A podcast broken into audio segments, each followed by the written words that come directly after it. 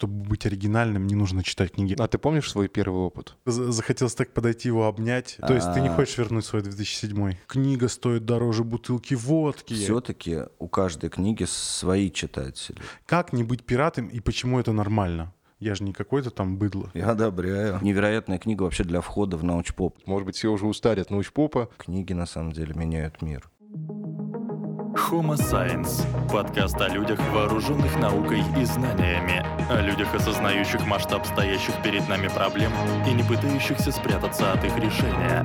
При поддержке госкорпорации «Росатом».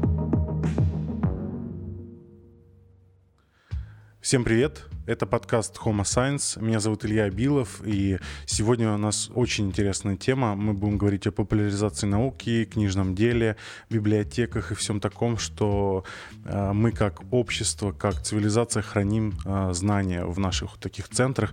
И мой сведущий сегодня Артем Акшинцев. Э, это эколог, гидробиолог и ВПРАН. А, и а, как правильно твоя должность звучит вот в библиотеке? библиотеке? Заведующий библиотекой «Научка». Первая ага. научно-популярная библиотека Москвы. Отлично. И руководитель э, RTG, э, ну, да, Russian да. Travel Geek. И сегодня у нас в гостях э, Павел Подкосов. Павел, привет. Привет. Павел, генеральный директор издательства Alpine Nonfiction, главный редактор, издатель и просто отличный человек. Ценитель книг, хранитель знаний, вот это вот все, да. Да, а если кто-то вдруг каким-то э, образом не знает, что такое Alpine Nonfiction, это одно из э, лидирующих э, издательств в России, которое издает nonfiction, научпоп, science fiction, как правильно сказать, литературу. Не, не, science fiction — это фантастика. А, все, да, да, да. Science nonfiction.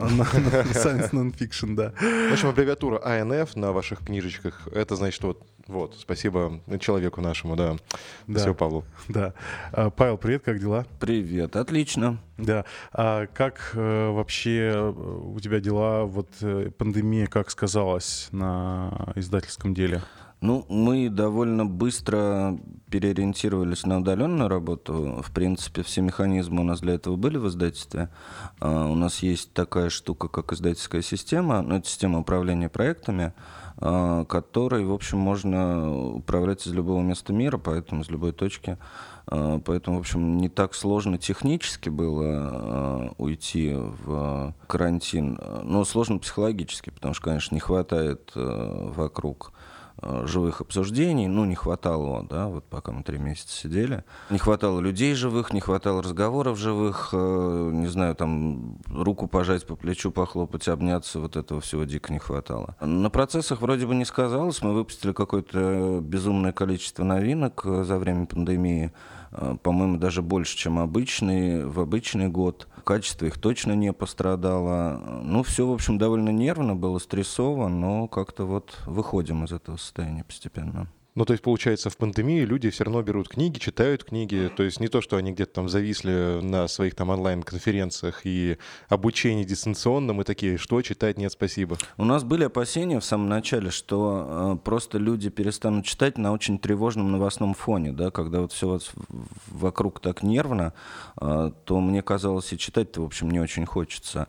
Но, с другой стороны, мы увидели, что, во-первых, э, люди просто решили поддержать, да, свои любимые издательства, магазины, магазины. А, и а, вот это было мотивацией довольно больших покупок книжных. То есть мы увидели действительно воочию, а, может быть, впервые так вот ярко, то, что у нас есть лояльная аудитория. Это вот прям факт, и это, я за это читателям очень благодарен, потому что, по сути, именно читатели в этот период спасали издательство. А потом мы просто поняли, что действительно люди продолжают читать и на карантине, появилось много времени, и несмотря на вот этот тревожный фон, все равно э, хочется самообразовываться, что-то узнавать, да, узнавать себя, узнавать мир вокруг. Угу. Давай нам немножко начнем издалека. Просто вопрос такой, мне самому интересно. Как ты пришел вообще к этому делу? Почему ты решил заняться научпопом? Что тебя сподвигло? Когда? Вот был какой-то такой переломный момент, когда ты решил, типа, так, все, ребятки, я хреначу научпоп. Ну да, это вот э, где-то, там, не знаю, 2007-2008 год. Э, до этого я в издательстве занимался совершенно другими книгами. Это был такой Fashion Books, оно даже вот тогда и называлось Fashion Books, это издательство внутри Альпины холдинга. Это были всякие такие довольно простенькие и легкомысленные книжки для девушек – Для модниц. А, Для модниц, да. Вот часть из них мы делали вместе с журналом «Космополитен» даже. То есть такая вот как бы м, Воу-воу-воу. история очень-очень легковесная. То есть ты не А, хочешь вернуть свой 2007 Нет. Бархатные пиджаки, знаешь. Нет, нет, нет. Э, Следующий 2008 год, когда мы зарегистрировали издательство Alpine Nonfiction, мне нрав- нравится гораздо больше. Вот. А идея, собственно, сама э, переворота вот в другую, ли- к другой литературе, она, наверное, появилась из э, посещения выставок книжных. Я вот как раз к 2006-2007 посетил там, не знаю, ш- десяток выставок. Это прежде всего Лондон и э, германская книжная ярмарка Франкфурт. Вот. И мы просто видели с коллегами, что в мире э, тенденции совершенно другие, да, что там действительно э, очень хорошо продается и э, выпускаются замечательные книги по физике, э, астрономии, биологии, и их пишут действительно большие ученые, но пишут простым языком, э, и у этих книг прямо вот будущее. А, Ну и, собственно, вот э, в России мы начали заниматься примерно тем же с 2008 года, зарегистрировав отдельную компанию а, внутри холдинга Alpina, Alpina Nonfiction. Вот, собственно, собрали команду и поехали, погнали. А ты помнишь свой первый опыт? Ну, свою первую книгу, в смысле. Вопрос ты, конечно, формулируешь. Хорошее уточнение. Ну, Кстати, первый опыт я тоже помню. А, Но это не в этом подкасте. Да, это потом в другой раз в кулуарах поговорим. Ну, на самом деле, первая книга была у нас не столько даже научно-популярная, сколько это просто такой вот как ну, general non-fiction. Это была книжка Эдуарда Лимонова «Дети гламурного рая». А, Это такой сборник его а, эссе о жизни, о путешествиях, а, такой как бы... Ну, то есть прям хороший, качественный нонфик, да, но это еще не было научпоп. А вот, по-моему, вторая или третья книга была а, уже вполне научно-популярная. А, это была книга Карен Армстронг «История Бога». Мгм. А когда вот взлет произошел, я просто помню, ты мне рассказывал историю про Митио Каку, что вот с Митио Каку, собственно, началась вот такая прям э, хайп, как как Космическая у нас история, блогеров, да. Ну, это вот э, как раз, мне кажется, конец э, восьмого года, да, когда у нас вышла книжка Метео Каку при поддержке. Тогда же я познакомился с фондом «Династия» как раз. А, Вот, они поддержали эту книгу, дали нам какие-то, какое-то понимание того, как а, надо работать с э, научно-популярной литературой, да, какие-то алгоритмы. Там, условно, до работы с «Династией» у нас не было института научных редакторов, да, и вот, собственно, в сотрудничестве с «Династией» мы получили какие-то, ну, понимание вообще, как это должно происходить на самом деле, чтобы было качественно на выходе.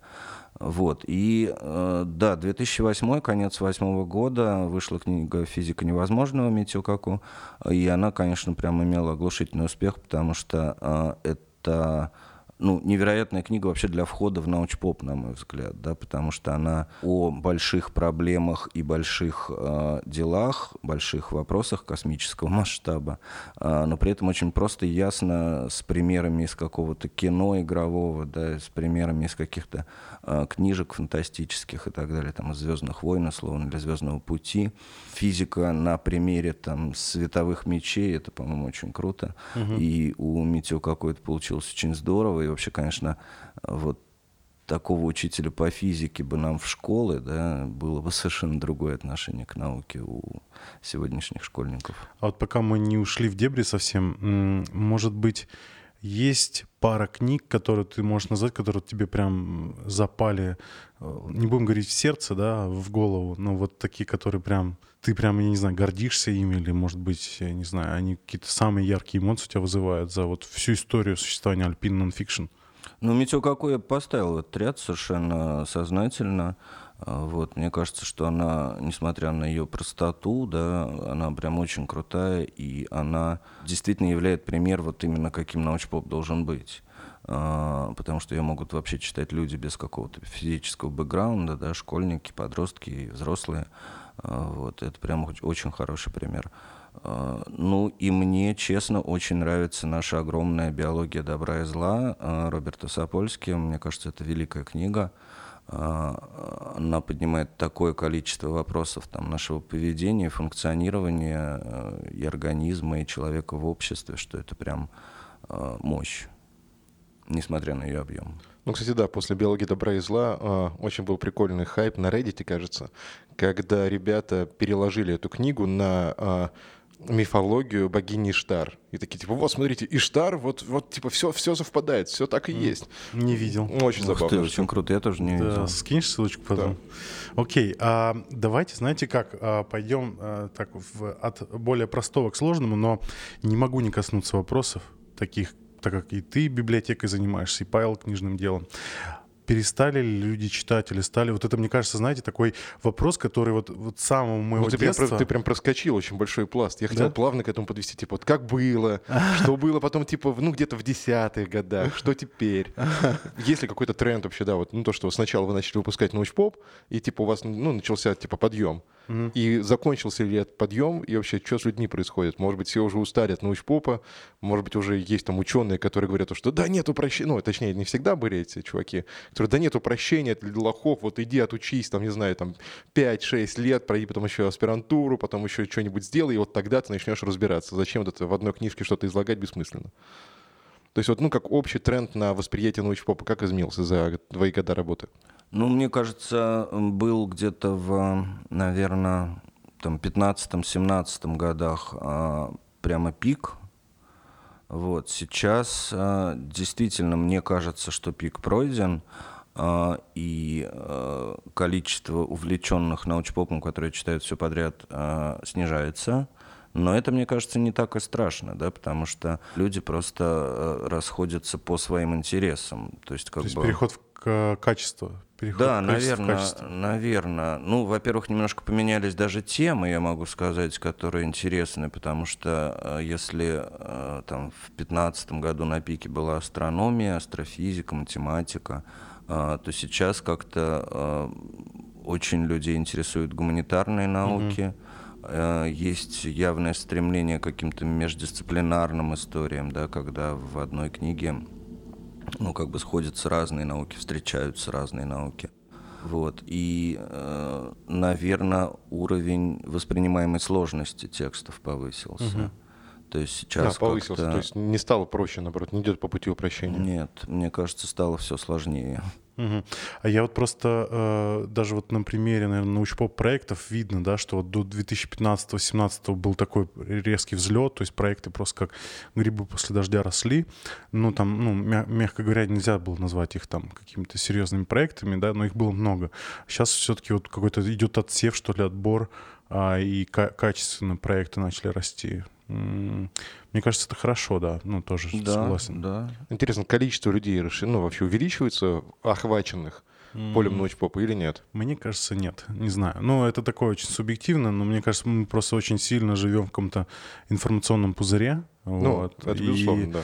И мне кажется, что вот, ну, вот я, я для себя какое открытие сделал? Например, что я, бу- будучи атеистом, там, когда мне было лет 18, активно участвовал в каких-то там э, баталиях в интернете, мне казалось, что вся Россия, условно, да, делится типа на верующих и неверующих. Вот они между собой дискутируют. А потом, когда из этого информационного пузыря вышло, что казалось, что большинству людей вообще плевать на эти вопросы, то есть они их даже не беспокоят. Вот. И вот мне кажется, с научпопом такая же, наверное, история примерно, плюс-минус. Ну, мне кажется, все-таки научпоп это ну, как довольно, довольно широкая история, да, она вовлекает. а, здесь вообще довольно сложно а, говорить о какой-то тусовке научно-популярной. Не, ну, то есть есть как бы люди, которые занимаются этим, да, мы их всех знаем, как бы их действительно не так уж и много, а, вот. Но читателей у книги гораздо больше, чем этих людей, тем более книги очень разные, да, если мы берем там книжку а, по философии, нейробиологии, математике или там, не знаю, книгу про белые карлики, про белых карликов, это совершенно разные читатели, да, то есть, наверное, становится меньше людей, которые там в силу каких-то причин или вот природного любопытства читали все подряд. Их как- они и сейчас есть, да, это, конечно, а, великие люди, я преклоняюсь просто перед ними, которые могут с одинаковым интересом читать какие-то а, последние исследования в биологии и а, книгу про черные дыры и а, там какие-то математические истории. Вот, но все-таки у каждой книги свои читатели, угу. да, и э, если говорить все-таки о расширении, мы видим рост тиражей сейчас. А, то есть то тиражи есть, растут, да. ну, вот относительно того же там 15 года. Да, может быть, мы лучше стали продавать, может быть, мы лучше стали информировать и работать как бы с площадками, с маркетингом, да, э, но тем не менее, действительно, да, мы видим, что даже, ну, если средний тираж первый первый тираж там раньше был, может быть, больше, то сейчас мы просто видим, что мы чаще делаем допечатки. Угу. А какой вообще средний тираж у книги, вот, э, ну, да, конкретно в вашем издательстве, хорошо? Ну, сейчас у нас первый тираж 3000. А вот, ну, там, условно, не знаю, там, какой э, жизненный цикл у книги, не знаю, там, три года, допустим, да, вот за три года в среднем сколько тираж э, продается? Ну, я думаю, что где-то в районе 10 тысяч. Ну, ну это, это если все хорошо пошло. Это немного прям. Это совсем. немного, да. Не, ну учитывая, что очень много народу, который, да, очень много народу, который, э, ну, просто рассредоточен, да, то есть мы, получается, там одним можем продать только биологию, другим там mm-hmm. только астрофизику условно. То есть одно, типа, прикольно, что сами тиражи растут. Слушай, а какая миссия у вашего, ну, типа, есть какая-то, вот ты говоришь, про издательство, есть ли какая-то миссия, ты ее для себя формулировал? Ну, для нас, как бы, да, я всегда об этом говорю, что э, просветительство и просвещение, наверное, на первом месте, а бизнес на втором. Э, то есть для нас важно э, дать читателю какие-то качественные тексты, да, которые ему помогут э, и в жизни сориентироваться, и себя понять, и окружающий мир понять. Э, ну, то есть вот прям, да, так, мы за разум и гуманизм. А зачем? Какие-то вопросы задаешь. Это о смысле жизни такой. Це, мне Нет, кажется, ну, вообще пользоваться. целеполагание вот это вообще вредная штука в э, формулировании вообще смысла. Не, ну все вот. имеет смысл, когда мы этим смыслом его наделяем. То есть так-то все бессмысленно, опять же, Сапольский. Вот. Я, кстати, вот про Сапольский, у меня есть э, история такая, значит, спускаясь в метро, иду и вижу, парень идет с книжкой «Биология добра и зла», так, ну, типа, шагает. И ты его обходишь, потому что что от него ждать вообще непонятно. Опасный. Опасный. Не-не-не. Мне просто, типа, захотелось так подойти его обнять, э, типа, чувак, класс. Вот, ну, на самом деле, вот у меня ощущение такое же всегда на книжных выставках, на ярмарках, да, в Москве. Э, или там в Казани или в Питере, э, когда действительно ты видишь людей э, близких тебе, да, то есть вот это вот сообщество читающих, это, конечно, какая-то секта. Солидарное, чувство солидарности возникает. Ну, это да, как футбол да. Кикиша, да, я понимаю. То есть ты видишь чувака в футболке Киша и понимаешь, что он все еще в твоем детстве. Только что вернул 2007 да. И тут идет чувак с Сапольский, «А, не, не, у меня тоже бывает такое ощущение, да, А у меня еще вот такая же история была похожая. Я, значит, еду тоже в метро, и рядом со мной сидит э, парень, девушка, и они э, запускают, значит, YouTube и смотрят э, Вердайдер и Сайван, ну, ролики uh-huh. какие-то. Вот мы там минут 30 вместе ехали. Я такой сижу, значит, сбоку смотрю, такой, прикольно. Вот, ну, то есть, как бы э, Э, ну, вот, вот это вот ощущение комьюнити, вот ты сказал, да, что вот у вас есть лояльная аудитория. Э, мне кажется, вот важно это вот комьюнити формировать даже вокруг бизнеса, то есть особенно если это, не, ну, будем честными, это нишевая история, да, то есть нонфикшн — это не тиражи в миллионы экземпляров у одной книги, да, как вот, не знаю, там, какие-нибудь Дарья Донцова ну, да. еще что-то. Ну, да, конечно. А вот возвращаясь к вопросу, который я начал задавать, но вообще вот э, как, на ваш взгляд, я не знаю, Паш, тебе, может быть, сначала адресовать, а, люди вообще стали меньше читать? Потому что вот у меня вокруг, ну, в моем окружении есть люди не только из научпопа, да, или науки, и а, они, ну, такое мнение среди них обитает, что вот, э, книга стоит дороже бутылки водки, вот это такое, это, да, знаешь, что люди перестали читать, клиповое мышление, все, короче, деградируем и так далее. Вот на твой взгляд, это оправданный тезис или это какое-то просто когнитивное искажение? Э, просто вот ну, мне кажется, меньше читать стали вот именно какого-то трэша, да, такой вот совсем э, легкомысленной литературы, это а, вот, вот этот пласт литературы действительно заменяет интернет достаточно успешно. Серьезные книги, мне кажется, нет, их не стали меньше читать, их, наверное, больше стали читать, по моим ощущениям. Тут такая штука еще. э, Как-то, ну, у нас у библиотекарей есть свои всякие сходки. Ну, вы представляете себе, сходки библиотекарей. Вот. И туда как-то пришел один из, э, ну, главных людей в постнауке, скажем так, а, и толкнул речь про то, что книги, да вы вообще, вы библиотекари, вы занимаетесь какой-то фигней. Книги уже никому не нужны. Вот наши там короткие ролики по 10 минут, это то, что типа будет заходить людям, а книги вы можете ими там топить, топить печки, что угодно с ними делать, их никто не считает, но как-то люди приходят, и мне кажется, нет такого тренда, что максимальное, там, не знаю, оболванивание, что ли. Хотя оболванивание это уже звучит как у Задорнова, да, пардоньте. Мгм. Ну, не знаю. Мне кажется, вопрос вот э, трансформации вообще потребления информации — это очень интересный вопрос для антропологов будущего. Да, типа как будет, ну, вот э, уже постфактум, да, то есть когда трансформация произойдет, вот они будут, типа, исследовать этот вопрос. То есть он находит, находит древнюю читалку электронную, такой, о, там залито, типа, 10 тысяч книг, он так много Не, читал. Я, я скорее соци- социальную антропологию подразумеваю. То есть, типа, вот как менялась культура, как менялась культура потребления или форма потребления э, информации. Вот э, мне жаль, что я не доживу до этих исследований, чтобы понять, как это все. То есть мы мо- можем, по, по сути, только постфактум оценить. Вот когда ты внутри этой трансформации, ты не всегда можешь как бы а, очертить границы, понять, где вот именно качественный или количественный переход происходит. Вот, ну, в общем, твое мнение, что люди читать меньше не стали. Нет, не стали. А, а, Артем, а ты что думаешь? Да тоже двояко, на самом деле. Мне кажется, э, большое количество трэша правильно Паша сказал то, что перешло куда-то там в интернет, да, ты открываешь новостную ленту, такой, о, какой трэш, сегодня начитался. Вот. И перешел в аудиокниги. То есть вот вопрос того, как сейчас люди читают больше, зачастую э, удобнее скачать там какую-то э, интернет-версию, ну, типа не интернет, господи, цифровую версию. Цифровую версию, чтобы у тебя ну, там на мобильнике открыть что-то или там аудиокнижку вообще послушать. И то, что сейчас есть там всякие проекты, которые объединяют, ты можешь там читать э, с телефона, можешь пере- перейти в аудиоверсию, тут же там щелкнув, да, и дальше послушать. М, Это вот, ну, типа новый подход к потреблению информации. Но в то же самое время а, аудио научпоп, ну, вот лично я не воспринимаю нормально. Я пытался там слушать книги, э, именно серьезно, не какую-нибудь там развлекаловку, развлекаловку просто на раз-два, а что-то более-менее серьезное, ты начинаешь слушать, вроде бы все хорошо, но потом ты вот прослушал там, не знаю, там два дня эту книгу, пытаешься вспомнить, о чем было, ну, что вообще было, и у тебя гораздо слабее фиксируется информация.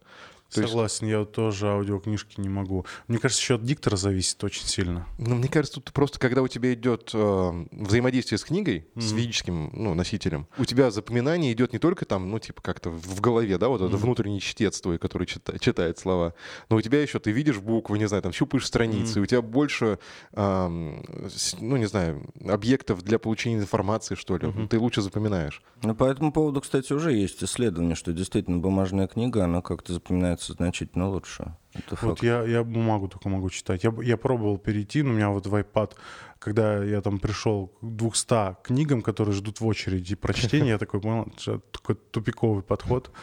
Вот, и перешел снова на бумажные книги. Тут еще такая штука, что у нас, ну, тут у меня, как у библиотекаря, немножко с этого а, бомбит. А, любимая, да, бомбит у Артема, любимая Рубрика. любимая рубрика, да. А, то, что люди перестали, ну, ну, почти что не пользуются культурой записных книжек. Потому что, сейчас объясню. А, как-то я, я приехал в Красную Поляну к Толстому, получается, ну, он уже умер, понятное дело, вот, я не то, что там путешествовал во времени. Вот, и там есть его кабинет, в котором сохранился, там, с одной стороны у него стоит книжный шкаф, а с другой стороны два книжных шкафа, и вот в первом книги, а во втором а, записные книжки по этим книгам. То есть, по сути, он читал книгу и всегда Конспект. выписывал, он конспектировал, он писал свои мысли. И в дальнейшем, то есть он работал с книгой. И это было прикольно, мне кажется. Поэтому, когда ты, ну, я сам себя периодически, как сказать, заставляю то есть тоже там, выделить время, сесть и поработать с книгой. Когда ты ее читаешь, делаешь пометки, только не на полях, вот почему бомбит, да, как у библиотекаря. Потому что многие люди начинают там подчеркивать, выделять, еще заливать в сеть. Это тоже отдельная, типа, сейчас фишка, когда ты а, читаешь книгу на, там, не знаю, на мобиле, выделяешь строчку, которая тебе нравится, заливаешь в сеть и такой, типа, я прочитал, я поработал с книгой. Но это какая-то, не знаю. Слушай, а мне кажется, это неплохо. Вот э, вообще э, история про публичность, она скорее полезна, чем плоха. Это вот как э, история с э, благотворительностью. Вот э, мы просто знакомы и дружим с Митей Олешковским, это э, основатель фонда нужна помощь. И э, как раз вот все исследования показывают, что благотворительностью нужно заниматься публично. И неважно, как кто-то это воспримет, э, там, что это показуха или еще что-то.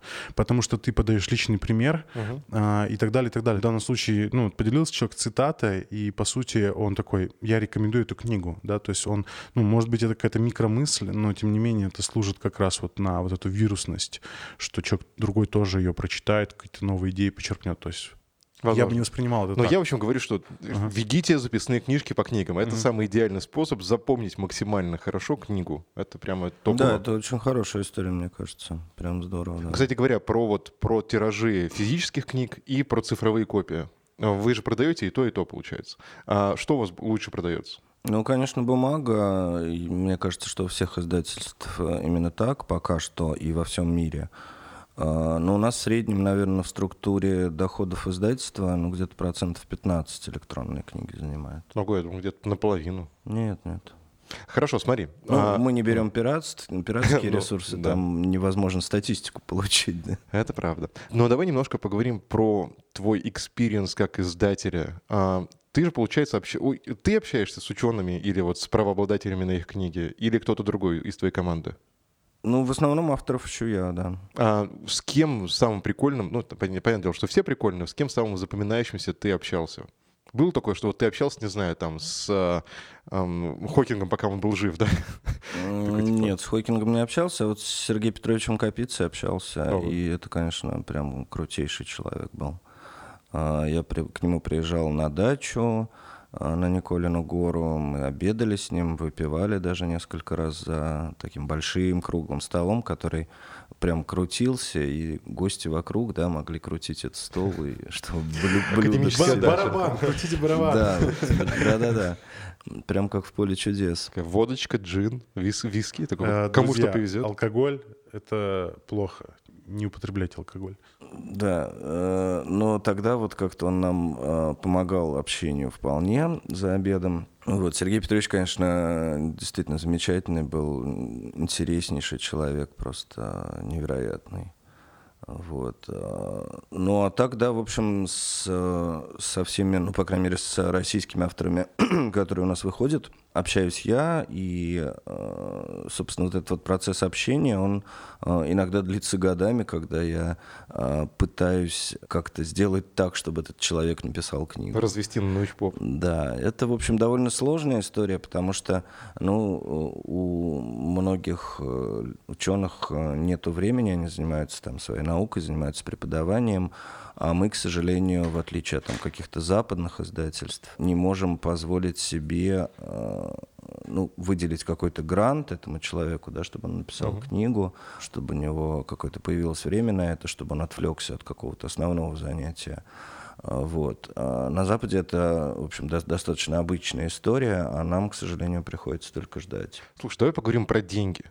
Это вот, да, а, такая тематика модная. У меня есть просто программа, называется «Авторы научки». Там я общаюсь с авторами, которые, ну, собственно, написали научпоп, и я их спрашиваю, типа, что, как вообще прошло? А, ну, давай сейчас спрошу у тебя, вот немножко с другой стороны к этому вопросу. А сколько денег зарабатывает автор научно-популярной книжки?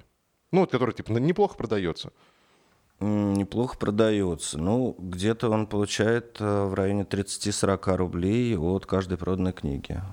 То есть, если 10 тысяч э, тиража, да, то это, в общем, уже какая-то довольно приличная сумма. 400 тысяч получается. да. Ну да. Или 400 тысяч, и до этого он что-то получает, ну, единомоментно. Ну, он или нет? получает аванс, да, который как бы в счет роялти, А. да, мы считаем так. Вот. Ну, аванс составляет 50-100 тысяч. Но это просто некое, да, такое вот подтверждение того, что мы начинаем работать. А, аванс э, часто выплачивается еще даже до э, конечного текста. Мгм. А, слушай, а авторов вообще становится сейчас больше? Или пишут одни и те же? Нет, мне как раз кажется, что вот с авторами вот этот вот маховик раскрутился, и э, их прям, да, действительно больше. Ну, во-первых, э, действительно многие ученые пришли к тому, что э, ну, хватит в своих башнях, да, из слоновой кости сидеть, и э, люди хотят услышать, чем они занимаются, э, и многие ученые наконец пошли навстречу. А, вот. А во-вторых, ну, появилась школа все-таки научной журналистики в стране, да, и очень многие научные журналисты а, пишут прям хорошие книги, особенно если у них профильное образование, к тому же это вообще супер. А кто лучший автор, ученый или научный журналист? А вот не скажу, потому что получается по-разному. Ну, то есть э, лучший автор тот, который умеет писать и умеет понятно донести свои мысли до читателя. А, это, в общем, даже не, не зависит от образования научной степени никак. Давайте перейдем к более такой глобальной теме библиотеки. Значит, э, расскажу немножко личную историю. Я в детстве просто пропадал в библиотеке, я мог там реально сутками сидеть. Это была и школьная библиотека, и районная библиотека. Ну, я, конечно, там не скажу, что читал научпоп. Я там, читал... там стоял компьютер и, и стоял Doom, да, на Нет, в моем детстве компьютеров не было. А, вот. У нас были какие-то подшивки, я читал там про военную технику, про космос, э, я познаю мир, вот эти вот энциклопедии, там какие-то подшивки журналов, э, там про э, ведьм, про инквизицию мне очень нравилось. Вот это вот кни... такие книги были. Ну вот ведьм, истории, да, да, да. да, не, не, не. истории какие-то, знаешь, там медицины, там каких-то заболеваний и так далее. Еще мне нравилась очень серия «Черный котенок». Были детские детективы такие, может, да, помните. Было. Вот. У меня их реально несколько сотен скопилось к концу школы. Их потом в библиотеку подарил. Но суть в чем? А, ну, как бы библиотеки были вот особенно в регионах, я не знаю, как в Москве, там, в крупных городах, в то время я не жил в Москве, поэтому не знаю, но а, вот в регионах библиотека это был практически единственный способ потреблять, ну, вот, информацию, при этом не покупая, так как, собственно, регионы живут э, более бедно, соответственно, покупать много книг просто физически невозможно, соответственно, единственный способ это прийти в библиотеку, взять, а, почитать. Потом в какой-то момент, э, на мой взгляд, библиотеки пошли в упадок, в какой-то прям совсем. В Москве, по крайней мере, точно. Но в мире насколько я понимаю, никакого особого упадка не было, потому что там библиотека немножко из себя представляет другой смысл. А, в том смысле, что это некое общественное пространство в первую очередь. И вот у нас тоже не так давно началась вот эта трансформация. Вот как вы считаете вообще, э, что сейчас из себя представляет современная библиотека? Есть ли у нее какое-то будущее, да? Если есть, то какое? Вот, э, я не знаю, кто, кто Давай, Тем, ты начнешь, вот, так как ты руководитель библиотеки. Ну да, логично. Ну, окей, хорошо. А, я да, во-первых, я угорнул с того, что в твоем детстве не было компьютеров. У нас с тобой одно детство. Да, ну, Они я, были я, просто я, не везде. Я из деревни, да. Да ты москвич. Да, я из деревни. Вот. По поводу библиотек. Я сейчас работаю в ЦБС ЦАО, то есть ну, центральная библиотечная сеть, э, ну, в общем, понятно, типа библиотеки центра Москвы. Вот. И у нас есть хорошие библиотеки, сейчас даже уже. То есть, но еще там лет пять назад их количество было гораздо меньше, что ли? Да, гораздо меньше. А, все дело в том, что, ну, на мой взгляд, опять же, библиотеки как-то утратили вот эту нить, да, которую их раньше вела, то, что они были единственным источником информации, куда все приходили. А сейчас же, опять же говоря за Москву, ну, у людей есть возможность там купить книги, есть еще какие-то там, типа, скачать книги. Многие именно скачивают. И пока не появилась большого количества, ну вот как на своем примере научпопа, который все-таки приятнее читать uh-huh. воплоти. Вот. Конечно, библиотеки жили только за счет там, а, летней программы чтения, когда к ним приходил кто-то там из школы, из школы. И э, ну, еще и, конечно, штат библиотечный. Это тоже большой вопрос. Потому что большое количество людей, сидящих в библиотеках, ну, весьма великовозрастное. А, сейчас-то уже тренд меняется, то есть сейчас есть и молодежь в библиотеках, и ребят, которые разбираются в компьютерах, и они говорят, что типа, «А, как мне открыть Excel? Угу. Вот. Но, мне кажется, десятилетие, ну, где-то вот там с 2000 2010 года, там, даже 2000, там, 15 условно. Это было ну, прям такой провал в библиотечном деле, потому что люди просто именно на местах не понимали, что вообще делать. Какая-то концепция общественных гостиных. Ее уже довольно давно продвигают, то, что библиотеки ну, там, превратить в общественные гостиные, чтобы туда все приходили, там играли в настольные игры, там, проводили лекции, собрания, мастер-классы, ничего угодно. Вот. Но зачастую это не было нужно самим библиотекарям, которым вот, ну, мы тут тихо сидим, в библиотеке uh-huh. не шуметь, Давайте-ка вот вы максимум пройдете там, да, вот до, с кафедры обслуживания, скажете книжечку, а я там надену свою удобную тапочку и схожу там с чаем вам в хранилище. Да, сейчас, ну, понятное дело, что есть концепция открытого фонда, когда у тебя посетитель может пройти вообще по всей библиотеке, ну, кроме там подсобки, где у тебя кухонька и там твои вещи лежат. Вот. И он может там посмотреть все стеллажи, ну, это типа идет такой более френдли позиция. Но опять же, мы только начинаем путь именно к такой западной библиотеке, скажем так. Ну, это вот на, на, мой, на мой вкус, что ли. Mm-hmm. То есть сейчас все развивается, но все еще довольно медленно, потому что очень инертная система за счет э, большого количества сотрудников, э, привыкших вот к тому, что в библиотеках никого нет, и так и должно быть. Mm-hmm. Паша, а вот э, ты вот ездишь на книжные ярмарки, постоянно я у тебя вижу публикации в соцсетях, что ты там, там, там. А вот наверняка же у тебя были какие-то экскурсии, я не знаю, библиотеки или что-то подобное, или, может быть, ты просто посещал. Что тебя, может быть, впечатлило больше всего, или какая-то библиотека, или какую-то, я не знаю. Библиотека даже... Достоевского. Вот она клевая, да. Не, в Москве действительно очень много классных библиотек. Я, э, честно говоря, уверен, что у библиотек есть будущее, если ими заниматься я в целом, да, если говорить, мне кажется очень важным, чтобы э, библиотеки закупали э, книги свежие и очень быстро да, потому что это вот в этом они, конечно, проигрывают, потому что магазин э, получает книги там, ну, не знаю, через день-два после появления ну, там, у нас на складе, да, библиотеки э, через месяцы, да, чаще всего. Uh-huh. Вот. вот такая неоперативность, она, конечно, ну, то есть если книги действительно там появлялись э, быстро, примерно так же, как в магазинах, да, если бы вот эту систему отладить, библиотеки получили бы просто огромный прирост читательский, uh-huh. огромный просто. Потому что действительно мы знаем все, что книги стоят дорого. А, я, правда, не считаю, что цена на книги какая-то катастрофическая, ну, потому что действительно, ну, 600 там, рублей, да, в среднем 500-600 рублей, а, ну, это цена, там, я не знаю, бизнес-ланча, да, в общем. Э, или там двух кружек хорошего пива какого-нибудь. Э, алкоголь пить вредно, да, мы это еще раз можем сказать. Э, вот. Ну, приятно. Ну, приятно, да. Вот. И действительно, то, как сейчас выглядят библиотеки, люди, которые там работают, действительно позитивные, френдли. То есть приятно приходить, да, если бы еще можно было быстро получить книжку, которая там буквально позавчера вышла, это было бы очень круто. Вот. А из-за библиотек региональных э, мне как-то довелось э, читать э, лекцию про научно-популярные книги в библиотеке Усть-Лабинска Краснодарского края. Вот. Там родился господин Дерипаска, и вот в этом смысле он молодец, что он действительно помогает местным библиотекам. А, у него же есть фонд какой-то, да? да вольное дело, да? Вольное, да, дело. вольное mm-hmm. дело, собственно, очень хорошим делом занимается, на мой взгляд. А, они действительно закупают а, в местной библиотеке Краснодарского края большое количество литературы, в том числе и наших книжек напрямую. Вот, и там действительно есть свежие книги, тогда приезжают интересные лекторы, да, то есть там вокруг вроде бы такой далекой региональной библиотеки какая-то очень такая оживленная жизнь. Угу. Кстати, вот с лекторами это вопрос, потому что в Дубне тоже есть библиотека, там делается сказать, местными силами, то есть там просто очень крутая заведующая сейчас, которая развивает свою библиотеку. И я как раз с ней беседовал, она такая, ну вот к нам сейчас приедет там Дробышевский, Панчин. Я такой думаю, блин, эти бедных ребят уже задергали, ну просто вот где, где рос вот, ну просто такой, я не знаю, фонтанирующий мы, до, мы до, до этого дойдем еще.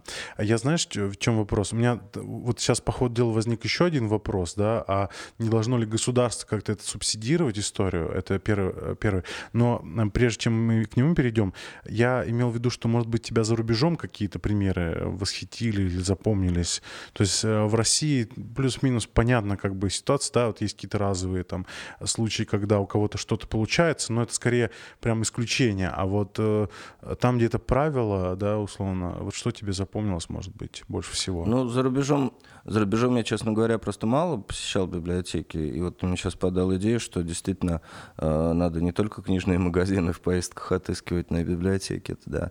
Э, вот. Но, кстати, э, ты уже намекнул про субсидирование, да, mm-hmm. в, э, на Западе это очень круто отлажено, потому что издательство, э, планируя тираж книги, знает точно, что там условно тысяча будет закуплена библиотеками, а условно еще одна тысяча будет закуплена университетами. А у них же есть закон в США, точно знаю, что закон, что каждая э, копия э, тиража газеты, журнала, э, этот, книги должна быть обязательно передана в библиотеку. Да, да, да же такой же в Слейнг, нет? Разве? Ну, Нет, мы несколько, несколько обязательных экземпляров, да, даем в Ленинку, наверное, еще в какие-то центральные а. хранилища, да, но это буквально это единичный экземпляр. А, да, то есть с Ленинкой, не, короче... я, не, у них этот закон на всей территории США действует, а. то есть это не, а, то есть в, в принципе должно быть в, в библиотеках копии. Ну вот поэтому издательства в, том же, в тех же США чувствуют себя гораздо увереннее, да, потому что они э, изначально при планировании тиража могут зак- закладывать несколько тысяч, э, которые приобретут библиотеки и университеты. Mm-hmm. Это, в общем... Вот мне, конечно, вот в истории с субсидированием я, я наверное, больше за этот, за такой э, свободный рынок э, в каком-то смысле. И меня вот история с субсидированием, что туда может просочиться много фигни какой-то, который тоже будет субсидироваться. То есть вот типа кто как бы будет вот это контролировать, ну, это ладно. Вот. А если вот, например, условно, государство начало субсидировать, вопрос же у нас стоит с книгами, на самом деле, наверное, даже не в Москве, в Питере, а именно в регионах, больше всего. То есть, ну вот у меня, например, стандартная история, это кто-то э, мне э, там из знакомых, там э, из Украины, из Казахстана, из регионов России пишет, слушай, Илья, у нас нет этой книжки, можешь помочь достать? Вот это вот прям вот стандартный кейс. И, соответственно, э, если бы библиотеки, вот как ты сказал, наладили, что вот у них сразу появляются новинки, и при этом есть какая-то еще система оповещения. Ребята, к нам приехала новая книга, да, знаешь, да, там да, какие-то условные телеграм-каналы, соцсети, что-то вот, то есть какой-то канал коммуникации да, да, да, да. Мне кажется, что вот нам в России не хватает какого-то приложения типа а библиотека а, такая вот, которая автоматически бы к региону привязывала, что вот я типа записался в библиотеку, там, например, у себя там в Усть-Каменске или там еще где-то, да, и э, вот мне там типа новинки, какие пришли. Приходят там, уведомления. Да, да, по категориям, там, нон-фикшн, там, да, не знаю, там, э, еще что-то, вот ну, такое. И, слушай, у нас опять же, у многих библиотекарей и в регионах, и в Москве даже не умеют пользоваться компьютером. Какие приложения, какие уведомления. Угу. А тут еще есть один момент такой, ну, нетривиальный на первый взгляд, а на второй все-таки дико тривиальный. У библиотекарей зачастую нет времени, чтобы читать книги. Потому что они бесполезны вот этим штампованием занимаются. В том числе. То есть, ну, сейчас уже там есть единый читательский билет, да, когда ты берешь единый, ну, там, оформляешь ЕЧБ, mm-hmm. так, ну вот, и ходишь в любую библиотеку города, именно по Москве, и нигде тебе не нужно оформлять новый вот этот формуляр. Mm-hmm. Ты везде привязан к одному аккаунту, по сути, это клево. Вот. А, но у библиотекаря есть очень большое, большое количество а, рутинных задач, которые, ну, можно сократить процентов так на 60, мне кажется, mm-hmm. без особых проблем. Ну, именно без особого там вреда для дела, да.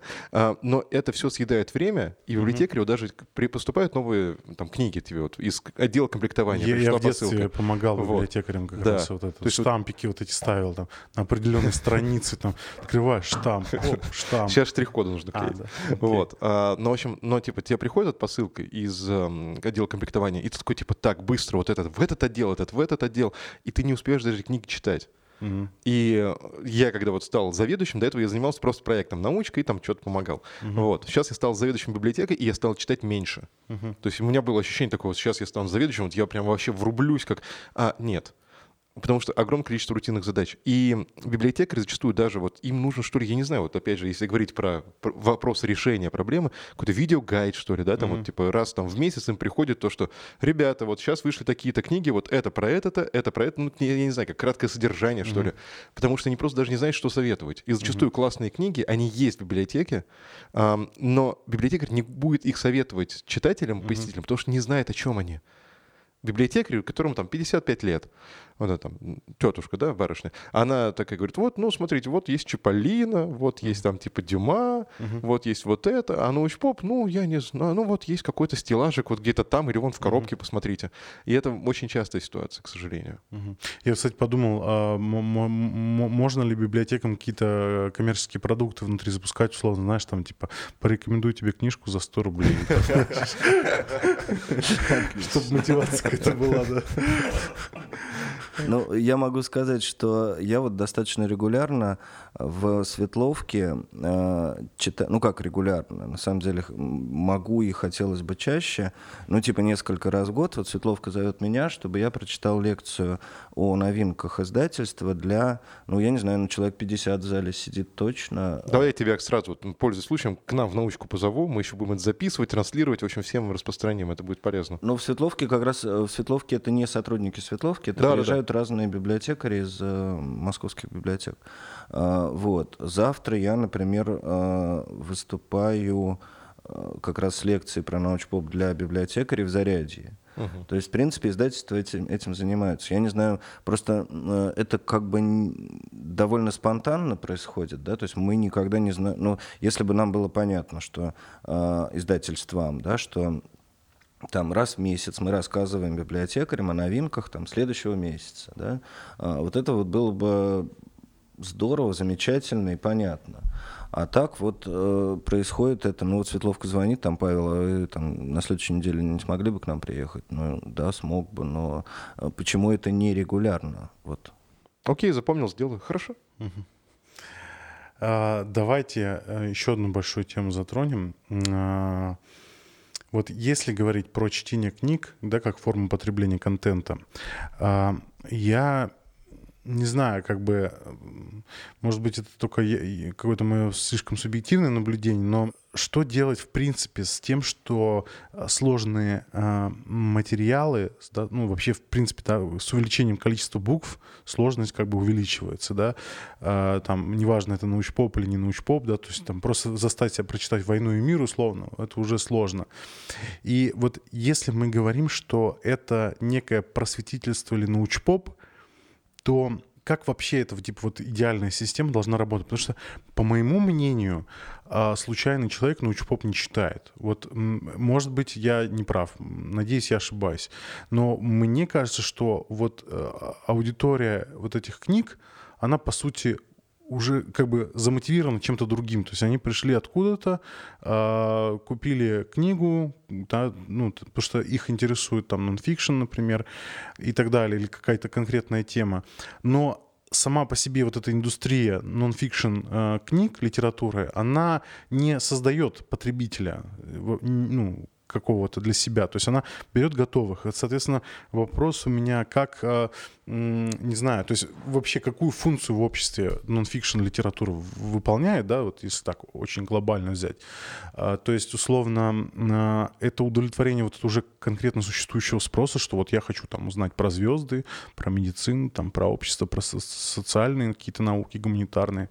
А, или это все-таки какое-то, знаешь, вот э, просвещение деревенщины, да, вот, ну, в кавычках, да, что вот есть какие-то люди, которых, для которых мы издаем книги условно, и вот они прочитали их, стали умнее, грамотнее, там, образованнее и так далее. Вот как, как вы считаете? Извините, что я так долго описывал это все. Да, я попробую. Типа Давай. Типа просто, да. А, это как раз про ну, в моем понимании, это про путь в научпоп. Он у всех немножко разный. Понятное дело, есть люди, вот сейчас я пишу там, ну, простую, там, не знаю, там, цепочку. Есть люди, которые такие э, посмотрели э, выпуски, там, не знаю, пос, а, посмотрели фильм «Гравитация». Uh-huh. Посмотрели фильм «Гравитация», потом такие, типа, ну, «Гравитация» вроде прикольный фильм, но что-то там происходит. Давайте загуглим, там находят э, Виталика Егорова, там зеленый кот. А, и такие смотрят его лекцию, такие, типа, блин, вроде бы неплохо. А потом такие смотрят, о, у него вышла книжка, типа, как делают вообще спутники. Типа, о, прикольно, давайте, давайте почитаем. Или там, не знаю, заходят с Женей Тимоновой, у которой, ну, типа, контент — это не совсем научпоп, ну, типа, научпоп такой базовой модели, которая зацепляет огромное количество немотивированных людей, потому что Женя клевая, текст у нее классный. Вот, и они такие зацепились и такие, блин, а вот теперь хочется поглубже как-то разобраться, и уже идут, покупают Сапольски. Угу. То есть, ну, это вот в моем, в моем представлении так. То есть книги — это уже вторая ступенька или там даже третья ступенька а, на пути к постиг, к познанию мира, да, назовем так. То есть всегда должен быть первый уровень, это вот такой широкая замануха для всех, кто вообще не в теме. И потом кого-то это цепляет, вот переходит на вторую ступеньку, ну и так далее. И сужается, понятное дело, эта штука. Uh-huh. То есть количество людей, купивших книги, ну, гораздо меньше, чем количество людей, просмотревших, там, не знаю, ролик Тимоновой. Ну да, я, в общем, в целом, наверное, соглашусь. А, но здесь еще важно, что а, сейчас действительно все-таки наука просто э, движется какими-то семимильными шагами, и мы постоянно находимся среди научных новостей. Да? Угу. То там гравитационные волны подтвердили, то а, там CRISPR-Cas, да, там... Только Нобель, Нобелевку проспал, да? Да, геном, да. Вот. И практически на всех э, крупных ресурсах есть э, раздел наука, да, сейчас. Вот. И многие люди это читают э, как-то специально, многие люди попадают на эти новости случайно, но это тоже является, да, таким вот щелчком, катализатором к освоению каких-то более сложных пространств.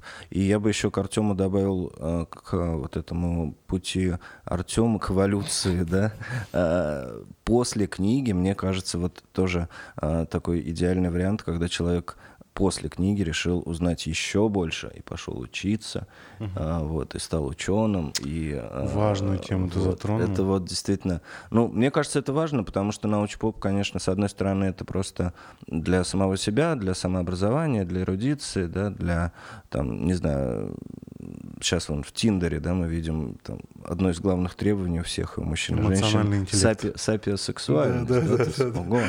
А, Правда, вот. под этим все разные подразумевают да, абсолютно. Я не понимаю, о чем вы? Я женат. Я Ну, я не женат. Но на самом Хотя, деле... кстати, минутка рекламы. Bumble — приложение лучше Тиндера. Ну, просто. Да? Да. Окей. Без понятия. Потестим. Тина, привет. Слушай, ты важную тему затронул. А я хотел поговорить, и она, наверное, самая большая. А, собственно, все знают Билла Гейтса, и, ну, там, и помимо... Вчера виделись, да? Да, э, да ну, благодаря вот э, чи чипизации, истории с чипизацией, 5G, вышки, вот это все, и про его фамилию Теперь мы все часть Билла Гейтса. Так вот, а, вопрос в чем? А, у него есть фонд э, Билла и Мелины Гейтс, и э, он регулярно выпускает э, ролики и блоги э, на тему того, какие книги он прочитал. И они, собственно, как фонд финансируют издательство книг на тему каких-то социальных, э, экономических изменений, там, да, работы НКО, ну, в смысле некоммерческих организаций, там, как э, э, инструмент трансформации общества, да, или там решения каких-то глобальных проблем. И так как у нас подкаст про глобальные проблемы человечества, которые перед нами стоят, то вот, собственно, мне кажется, книги это, наверное, самый вообще фундаментальный инструмент для трансформации общества вот в области э, каких-то глобальных проблем, которые перед нами стоят, да, это и перенаселение, и экология, и э, там нехватка питьевой воды, э, пищи, еще что-то и так далее. И вот вот эти книги, да, которые, ну, условно, требуют достаточно большого количества ресурсов, то есть там за каждой книгой могут стоять сотни, тысячи исследований, проведенных абсолютно разными учеными, там, да, научными группами. Человек, который их обобщил, да, тоже проводит огромную работу, э, и, соответственно, э, вот эта книга, она может быть издана там не каким-то миллионным тиражом, да, условно, но э, вот этот даже десятитысячный тираж, попадая в нужные руки, да, там, э, к людям, принимающим решения, да, вот, например, можно вспомнить книжку, которую вы издали «100 советов мэру» с Ильей Варламовым и Максимом Кацем, да, там, э, по урбанистике. И, казалось бы, вот, ну, книга для обычного человека, ну, в принципе, наверное, не, не так вообще актуальна, хотя там для общего развития можно прочитать, там, яркие примеры и так далее. И вот в области экономики, в области э, управления городами, странами и так далее, у меня явно вот ощущение, что нам не хватает компетентных людей. И вот если бы было, знаешь, некое место такое, вот как вот ваше издательство Alpine Nonfiction, но на международном уровне, где типа собирается самая передовая литература по разным направлениям. Такая библиотека масонской ложи. Да-да-да, я сейчас почему-то тоже подумал о масонской ложе. Масонская лажа, да. Что типа вот, типа, э, литература по управлению городами, там, урбанистика, еще что-то, знаешь, вот, чтобы, типа, ты такой, хочешь в чем-то разобраться, заходишь и, типа, верифицировано, то есть а, одобрено экспертным сообществом или что-то вот подобное. Вот, а, вот, я не знаю, может быть, не хватает такого портала, или он есть, просто я не, о нем не знаю. Вот как вы вообще считаете, нужно ли такое? И более глобальный вопрос, как вы считаете, вообще вот книги влияют на развитие общества, да, и вот э, на э, повышение уровня компетентности людей, принимающих решения? Ну, мне как раз кажется, это, собственно, одна из самых э, важных задач книг, да, действительно, вот э, развитие личности, развитие э, качества личности. И действительно, несмотря на не очень большие тиражи, книги попадают часто в нужные руки. И книги, на самом деле, меняют мир. Это прям вот абсолютно точно. Это пойдет прямо в начало, прям вырежем, да. Вырежем. Вырежем. Ну, Книги меняют мир, вырежем. Вот, а по поводу каких-то э, порталов, ну, я не знаю, мне кажется, довольно много попыток, они разной степени успешности, э, даже в российском интернете. Мне, например, очень нравится, как развивается проект «Всенаука». Э, вот, это попытка с большим количеством экспертов выделить вот самые, самые важные книги, изданные на русском языке. А я, насколько помню, там еще история, они сейчас э, краудфандинг готовят запуску, а, чтобы сделать лицензии бесплатными. Как эта история продвигается вообще? А, удалось договориться она, с Она двигается. Я просто тоже в экспертном совете а, науки, и, типа ага. тоже там типа и книжки отбирал, и что-то там про них писал. В общем, mm-hmm. да, типа, все двигается нормально. Не-не, а вот концептуально, просто я знаю, что там кон- кон- концептуально издательства международные были не в восторге от такой идеи. Да. Вот э, ты как-то можешь информацию ну, разглашать? Э, я не знаю, вот, кстати, насколько коммерческая, так сказать, эта информация. Ну, то есть, собственно, идея в том, чтобы э, там на какое-то время, да, ну, по крайней мере, там на, там, на три года, да, как, пока издательство владеет там правами на какой-то текст, этот текст можно было бы скачать бесплатно абсолютно для всех угу. на русском языке. А там будет какая-то понятная инструкция, потому что вот, ну, люди, к сожалению, у нас, ну, в России юридически не очень грамотные, и э, я, просто, так, так как я э, занимаюсь созданием контента, я в вопрос погружался чуть глубже, и вот, э, например, с точки зрения лицензирования там вот какого-то там текста, да, например, условно, вот если ты его с сайта скачал для личного пользования, ты в рамках лицензии как бы нормально, ну, как бы находишься, но э, де юра получается, что что если ты скачал сайт, а потом кому-то переслал, а еще что-то, ты фактически нарушил лицензию, потому что это получается распространение. Операция, да. Вот. И вот э, бу- бу- будет ли как-то вот э, какой-то, знаешь, по- понятный, типа, инфографика условно, что типа, как не быть пиратом и почему это нормально? Ну, то есть не быть пиратом. То есть, что, ну, типа, объяснить правила игры, то есть, условно, по, по сути, вы устраиваете такой, типа, микрокоммунизм в, в рамках, э, да, вот, отдельных взятых издательств, но э, при этом люди воспринимают это снаружи немножко не так, как это устроено внутри. То есть, типа, вот внутри коробочки вы будете раскрывать наружу, как это работает? Ну, я думаю, что это, конечно, необходимо делать, да, то есть э, ну, просто действительно надо понятно и красиво написать, а, как этим пользоваться, сделать действительно какую-то инструкцию. Ну, ты хорошо, что напомнил об этом, потому что, ну, как бы я обязательно скажу тем людям, которые этим занимаются, что действительно это такая необходимая штука, история. А про микрокоммунизм я, кстати, вот во время э, карантина придумал такую, вот еще до этой идеи с э, вот этой бесплатной библиотекой, а, почему-то мне придумалось в какой-то момент такое понятие а, безусловного базового контента, да, как вот есть безусловно базовый доход, да, в каких-то странах, и вообще эта штука обсуждается. Ну, как умение вот. читать, да, еще тоже. Да, да, да. Вот. Безусловно, базовый контент, это вот, ну, да, вот э, это про это. это вот а микро... добавили же в, в права человека доступ к интернету. Да, в, да. Не так давно. Можно доступ к книгам тоже ну, нести да. в права человека. набору. Да. Но тут тоже, знаешь, ну типа очень все вот перед тем, как продолжить мысли про очень все, я скажу про всенауку, собственно, и вот про то, как решается этот вопрос. Есть же ресурс Литрес, который ну, взаимодействует с библиотеками Москвы.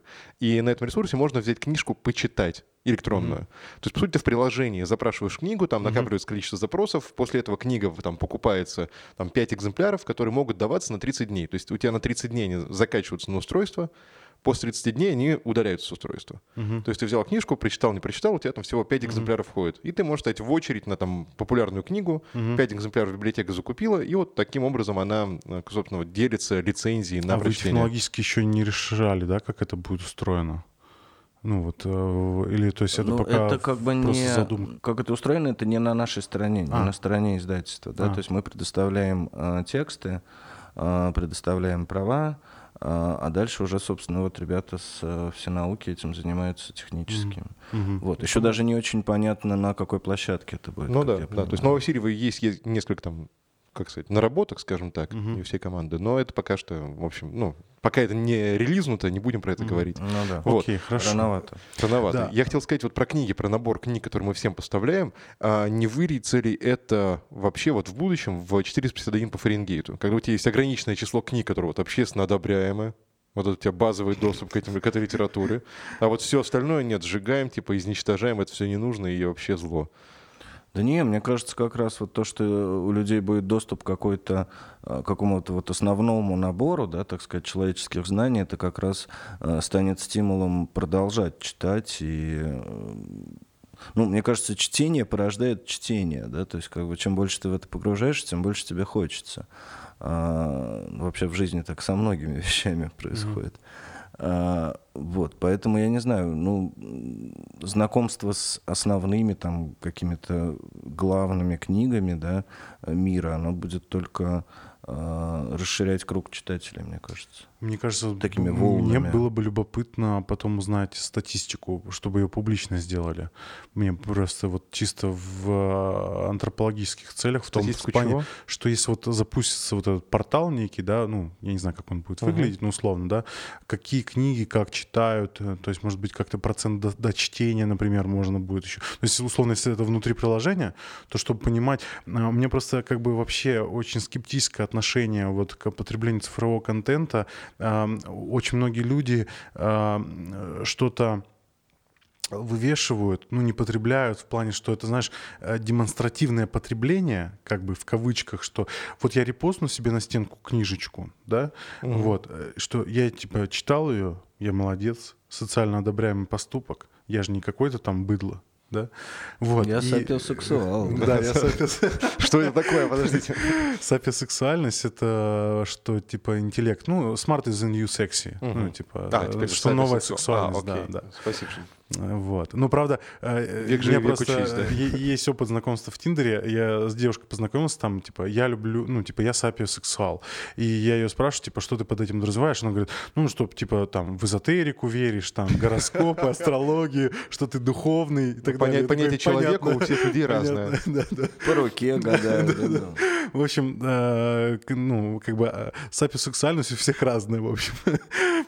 Нет какой-то одной универсальной. В общем, возвращаясь к теме книг, а, вот не кажется ли тебе, что... Извините, что я так влезаю в ваш проект бесцеремонно, но... Да ладно, ладно а, давай. Не кажется ли, что вот такой открытый доступ снизит ценность книг? Ну, то есть вот именно из этого списка, то есть что типа, вот они же доступны, я же в любой момент их могу прочитать. Так зачем торопиться условно, да, или там, а, или там а, копить на нее? То есть вот это от покупки, вот, ну, когда мы покупаем себе какую-то вещь, там, не знаю, одежду, там, книгу, а, мы испытываем, а, помимо того, что мы ценность информационную, мы еще от акта покупки испытываем удовольствие мы приобрели себе какую-то ценность. Мы могли на нее копить долго или еще что-то. И вот убрав из уравнения вот эту составляющую, мы мотивацию как бы убьем. А при этом аудитория-то количественно не сильно вырастет. Вот нет ли нет. у вас таких опасений, нет? Нет, тут все дело в том, что, ну, опять же, на мое мнение, а, по моему мнению, а, люди, которые вот будут копить, хотеть, они купят физическую книгу. Угу. Там версия цифровая, угу. она скорее пойдет в копилку сельским учителям, ребятам из э, региональных библиотек в том числе. Mm-hmm. То есть, ну и вот даже не библиотеки, нет, а именно учителя, потому что очень большая проблема — это отсутствие крутого материала, которым mm-hmm. ты можешь делиться. И это даже не в школах, это mm-hmm. и преподаватели в вузах тех же самых. То есть э, я читал лекцию студентам, ну там я читал, читал несколько курсов в своей жизни, и я понимал, что вот я хочу дать студентам не вот что-то там из учебника, а вот именно научно-популярную книжку, которая им даст общее представление хотя бы, чтобы они типа начали разбираться, там уже можно будет углубляться развиваться. То есть не тратить свое время, там, не знаю, три пары рассказывать про общее там устройство той или иной проблемы. Угу. Сказать, ребятки, вот у вас типа неделя, вот читайте книгу, прочтете, вы сразу войдете в контекст, и вот дальше можно будет уже заниматься частными проблемами. Угу. То есть, скорее, это большое подспорье для распространения знаний э, там, где невозможно, или нет денег, или нет вообще возможности физической купить угу. на носителе это и всем раздать. Угу. То есть на физическом носителе. Ну да, в очень многих регионах просто нет книжных магазинов, да, там, угу. где они есть, э, там такой э, набор, что ну туда лучше и не заходить. Ну и просто старье сливают. Не, ну 3000 экземпляров, вот смотри, видишь, Паша сказал то, что 3000 экземпляров это типа тираж книги. Mm-hmm. Ну, это вот на всю При страну. Том, что, типа, ну... да, сколько у нас крупных городов более-менее, там больше 600, да. по-моему, да? Ну, и, ну, типа, и в стране-то да, там да. отнюдь не, там даже не 10 тысяч человек, да? Mm-hmm. Ну. ну да, это смешно, конечно. Но на самом деле вот э, вопрос дистрибуции, э, он такой, ну типа э, у нас очень сильная централизация, вот э, типа Москва-Питер, и вот э, у меня много друзей на Дальнем Востоке, и вот они, конечно, говорят, что до нас вообще ничего не доходит. Ну то есть... Это правда. А? Это правда. Вот. И что, что-то нужно с этим делать, но... Ну, слушай, ну интернет уже дал огромное подспорье. Ну, типа, частный пример. Есть на Камчатке, мой любимый, любимый регион, все дела.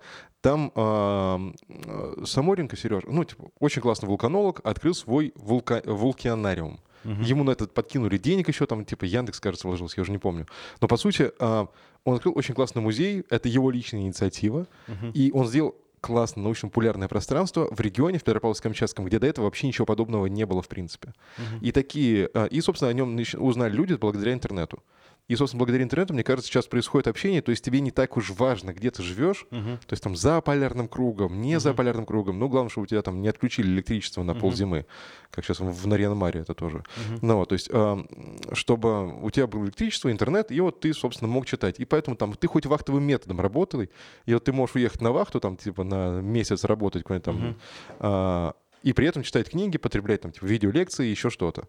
Угу. То есть интернет очень сильно нам помогает в развитии вообще человечества. Ну, конечно, да, он как-то границы размывает, в общем, в некотором смысле, да, и расстояние убирает. Вот. А мне кажется, что действительно многие люди после прочтения книг в электронном виде, просто если это действительно важная книга для него, он хочет, чтобы она была с ним, угу. а, идут и покупают книжные магазины. Это, ну, факт такой есть. У меня, наверное, домашняя библиотека на 90% из книг нонфикшн состоит. Ну, здорово, круто. Я одобряю. Вот. А... Ночью пробирается к тебе домой, такой, типа, ха-ха-ха, еще одну книжечку подложил. Добрый э, этот э, Дед Мороз. А У меня, кстати, сейчас тоже в сумке несколько книжечек есть. Люблю книжечки. А Последний, наверное, вопрос такой. А вот мы затронули немножко тему э, глобальных проблем. Может быть, есть какие-то книги, которые кардинально повлияли, может быть, на твое мышление, может быть, на восприятие каких-то проблем, там, голода, бедности, там, социального неравенства, а, там, э, энергетики, не знаю, экономики, а, там, доступа к воде, еде, не знаю, что там еще может быть. Ну, то есть вот что-то такое, что ты прочитал, такой, м-м, мои представления были кардинально неверными, условно, или что-нибудь такое. Ну или, ладно, не кардинально, но хотя бы там что-то такое. Очень Я сильно. не знаю, мне кажется, а, вот сложно назвать какую-то прям такую четкую книгу, да, которая прям меняет мировоззрение. Ну, не знаю, вот у нас сейчас выходит э, книга Стивена Пинкера «Лучшая в нас». Где-то недели через две она появится, но я mm-hmm. уже ее успел прочитать. Э, эта книга, она вот, наверное, да, она меняет, потому что а, нам сейчас кажется, что мы в эпицентре какого-то адского пламени, да? 2020 вообще, Да, 2020 самый ужасный год вообще в истории человечества войны, терроризм и все такое.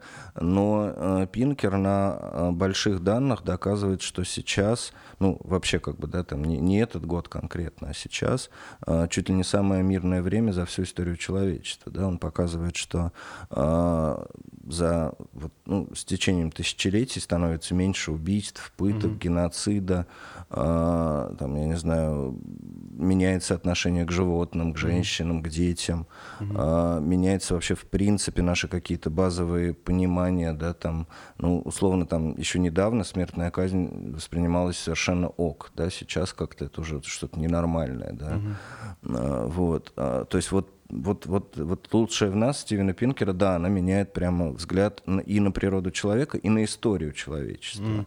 Мы с Артемом, кстати, в одном из подкастов обсуждали э, Канемана, да, и вот ошибка, э, как ее... Я тебе в прошлый раз название подсказывал, а в этот раз я забыл сам. Э, ну, в общем, э, не ошибка, коннотация, как она... Ладно, неважно. В общем, короче, что мы совершаем ошибку при анализе данных, что, ну, вот вокруг нас медиа какие-то, которые там, типа, никого не интересует, что там 30 тысяч полетов самолета завершились удачно, и всех интересует одна авария. Вот, и поэтому мы в таком... Ну, типа ошибка выжившего, ты имеешь в виду? Не, ну, ладно. Не, Или ошибка атрибуции? Ош, ошибка атрибуции, по-моему. Ну, не, ладно, неважно. В общем, суть в том, ну, что... Так, звонок Панчину, Саша. Да, да. Вот, я просто к тому, что мы плохие устройства для сбора, хранения и анализа информации.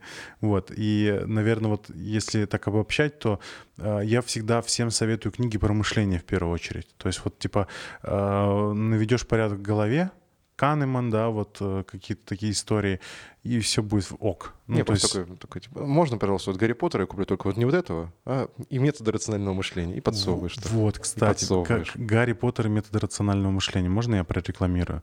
Значит, мы э, пару лет назад на краудфандили самый большой краудфандинг в истории России, там 15 миллионов рублей, э, издали э, книгу «Гарри Поттер и методы рационального мышления». Она написана официально с, разреш... с разрешения Роулинг, но запрещена к продаже. То есть купить вы ее не можете, но можете взять, напечатать сами. Ну, те, кто успел э, на краудфандинг, сделали это дешевле, чем это сейчас можно единоразово. Но вы можете электронную версию всегда прочитать бесплатно, копировать, распространять, что угодно делать. Лицензия разрешает, ссылочка будет в описании. Вот. И, наверное, да, спасибо Мише Самину за то, что он организовал этот краудфандинг. Вот, прям красавчик. Прям, Не, очень классная книга. Да. да. Вот, обязательно прочитайте, это прям must-have по рациональному мышлению. Артем, теперь ты, ты тоже, может быть, что-то дополнишь по книгам э, по поводу, ну, про рациональное мышление мы уже упомянули, угу. а что-то еще? А, слушай, на самом деле тут забавно. Есть один аспект, такой мистический аспект. У нас еще у нас про там, технологии, будущее дела. А теперь давайте добавим немножко мистики. А, книги позволяют нам общаться с мертвыми. Дан -дан -дан. Ну, правда, потому что когда ты читаешь книгу, у тебя, по сути, такой монолог автора идет. И ты можешь читать там, ну, у меня есть а, одна из любимых книг, это а, Уолден или «Жизнь в лесу». Ты читаешь а, и понимаешь то, что, блин, это не научпоп, это просто, типа, общая ощущенческая мировоззренческая книга. Это, ну, типа, как, там, не знаю, Толстого читать mm-hmm. или... Mm-hmm. А, да, да, или, или Тару. Вот. А, и ты читаешь, ты понимаешь, что человек давно умер. Типа, у него совершенно другой бэкграунд, чем у тебя, еще что-то. Но ты ведешь, ты слушаешь его монолог, и там можешь вести диалог, ну, это будет какая-то шиза уже немножко. Вот, но все равно, то есть ты общаешься с мертвым человеком, и это, безусловно, достижение книг. Ну, типа, за, потому что ты можешь общаться со всеми живу, жившими на Земле людьми, которые изложили свои мысли, там, подарили часть, своей, часть себя, да, вот, на бумаге. И ты можешь с ними общаться, их слышать, сколько бы времени вас не разделяло. И это безумно прекрасно. Вот в, сам, в самой все концепции книги. То, что, ну, все мы понимаем, что время над нами властно. А книги — это то, что делает время, типа, над книгами время не властно. Угу. И это самое прекрасное в книгах, что я знаю.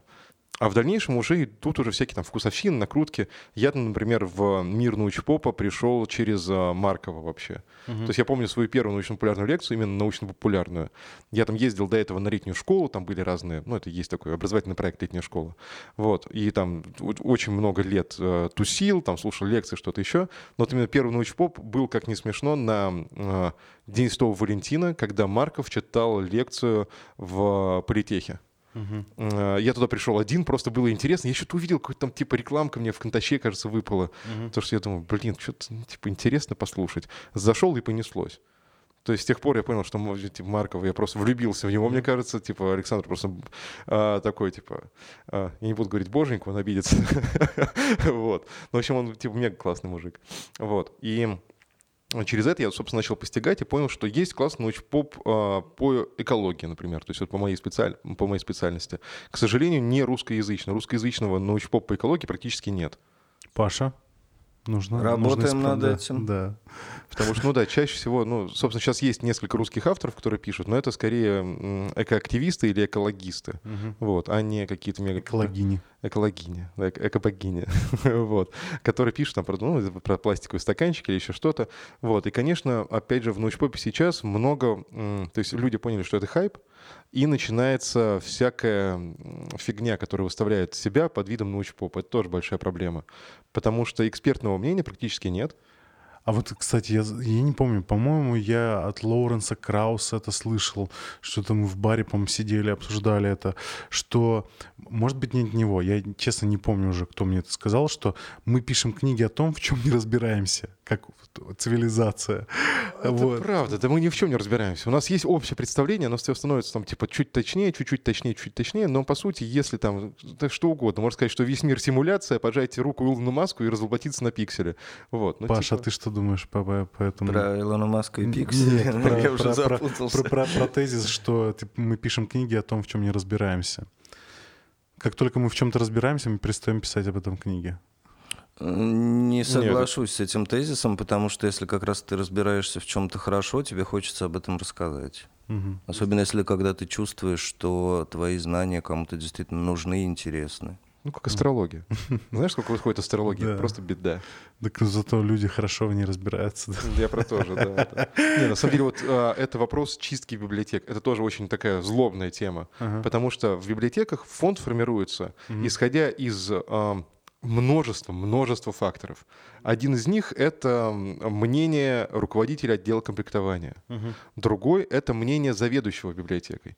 Библиотека заведующие тоже бывают самые разные. Там кому-то нравятся женские романы, и там вот весь э, бюджет на закупку, собственно, который отходит в библиотеке для выполнения фонда, все сливается в женские романы или какую-нибудь там лабутню. Угу. Есть там вот тайные, типа, тайны НЛО или еще что-то, угу. тоже закупают люди. И ты приходишь в библиотеку и понимаешь, угу. что, что так вот, что стоит на полках? Что-то адекватное, потом угу. огромный кусман неадекватного, и опять чуть-чуть адекватного. И вот этот огромный кусман, он уже в фонде. Он уже госсобственность, за которую, ну, типа, уплачены деньги. И ты их даже с полок не можешь вынуть.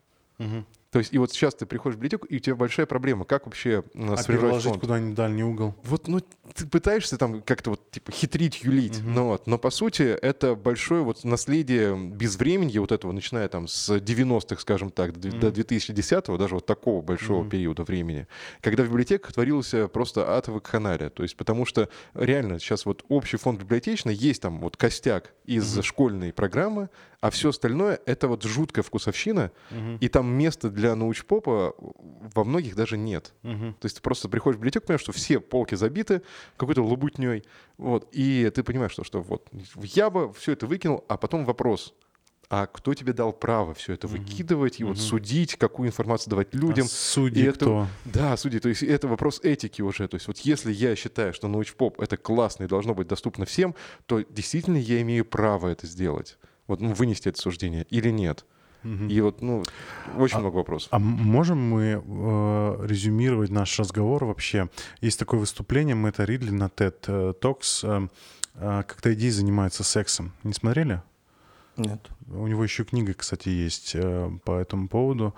Э, ну, в общем, основной его посыл, что э, все вокруг нас ремикс что все идеи между собой типа переплетаются, что-то заимствуют и, и так далее, и появляется что-то новое в процессе. То есть, ну, эволюционный процесс только на уровне идей. Вот. И э, книги, когда попадают нужным людям в нужное время, в нужном контексте, условно, да, они вот этот как раз эволюционный процесс ну, скажем так, стимулируют, поддерживают, э, служат вот этим передаточным механизмом, если можно так выразиться, да. И катализатором зачастую. Катализатором, да. да. Вот мы можем так вот обобщить все, что вот мы сегодня обсуждали, что книга это вот про, про это. Мне кажется, очень правильная мысль, да.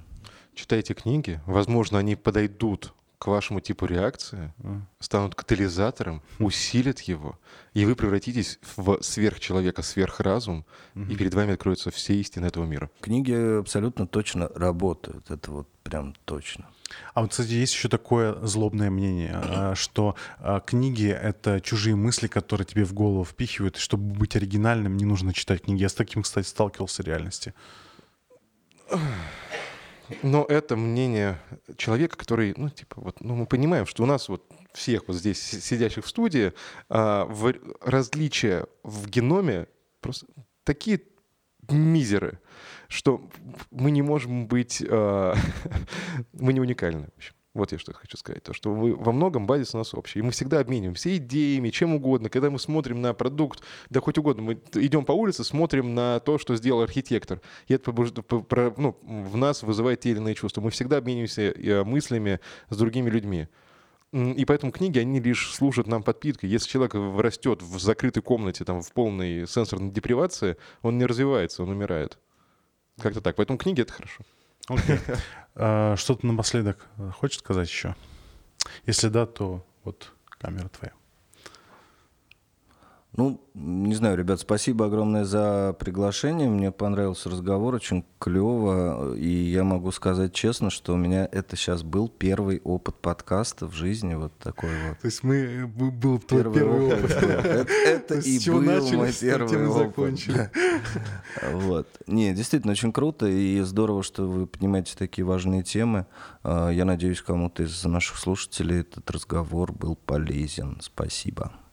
Да, и я еще раз хочу напомнить, что это был подкаст Homo Science. Э, меня зовут Илья Билов и мой сведущий Артем, Артем Акшинцев. Да. А, у нас в гостях был э, Павел Подкосов, генеральный директор э, издательства Alpine Nonfiction главный редактор, что, что забыл. Главный редактор, издатель, да, генеральный издатель. директор, занимается абсолютно всем. Да. Вот. Но, но на самом деле у меня классная команда, и, естественно, я один бы не смог э, все эти книги выпускать. У нас прям действительно очень клевые люди работают, э, заинтересованные, прям мотивированные, очень крутые. Окей. Okay. Да, еще раз, это был подкаст Homo Science. Э, мы обсуждаем глобальные проблемы человечества, э, науку, технологии, приглашаем ученых, экспертов и э, говорим с, ним, говорим с ними о том, что никого не волнует на самом деле, кроме нас, походу. Это не так, это не так. У нас количество просмотров больше 100 тысяч, поэтому, ребятки, включайтесь, это очень важно. И... Да, окей. Okay. Да, а, в общем, всем а, до встречи. Лайки, комменты туда. А, сделать кнопочку серой, как там говорят на Ютубе. Сделать кнопочку серой, дернуть колокольчик, вот это все вы знаете. Указать этот сапиен сексуал, да. Сапиен сексуал в профиле. Вот. Ну и, конечно, читайте книги. До скорых встреч в следующем выпуске. Пока. Пока. Homo Science – подкаст о людях, вооруженных наукой и знаниями, о людях, осознающих масштаб стоящих перед нами проблем и не пытающихся спрятаться от их решения. При поддержке госкорпорации «Росатом».